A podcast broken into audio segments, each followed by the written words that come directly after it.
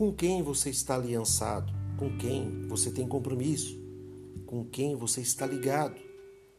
É importante fazermos esse questionamento. O apóstolo Paulo, ele escreve em sua primeira carta aos Coríntios, capítulo 6, versículo 17: Mas aquele que se une ao Senhor é um espírito com ele.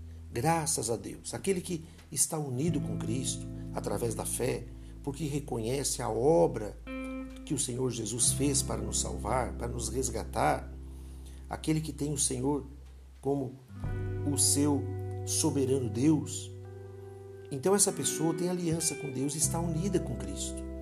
E uma vez que está unido com Cristo, significa que o Espírito Santo habita nela. É o Espírito do próprio Deus habitando em nós. Com tanta fraqueza, com tantas falhas que temos, sabemos que esse Deus misericordioso, esse Deus de toda graça, ele vem até nós para nos transformar, para nos mudar para que possamos ter a imagem e semelhança dele.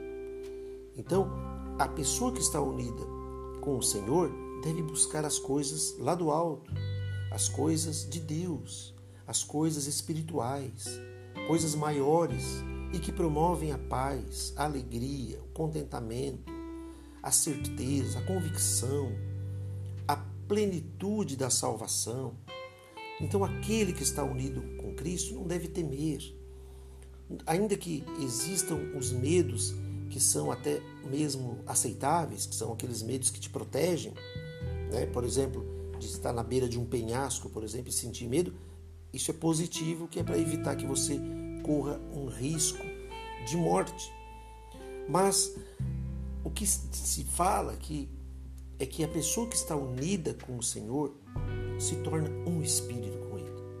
Você é mais do que vencedor em Cristo Jesus. Você passa a ter uma nova mentalidade, você passa a renovar a sua mente, a entender que maior é aquele que está em você do que o que está no mundo. Deus está com você e você, com Deus, é a maioria. E isso é importante você entender. Entender que com quem você está ligado vai garantir o seu futuro.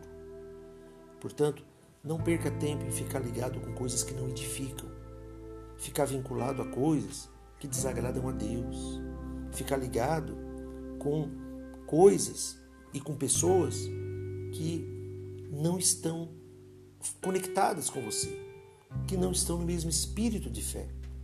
Por isso é importante que você valorize essa unidade com Deus porque você se torna um abençoado quando você vive e experimenta essa graça de pertencer ao reino de Deus.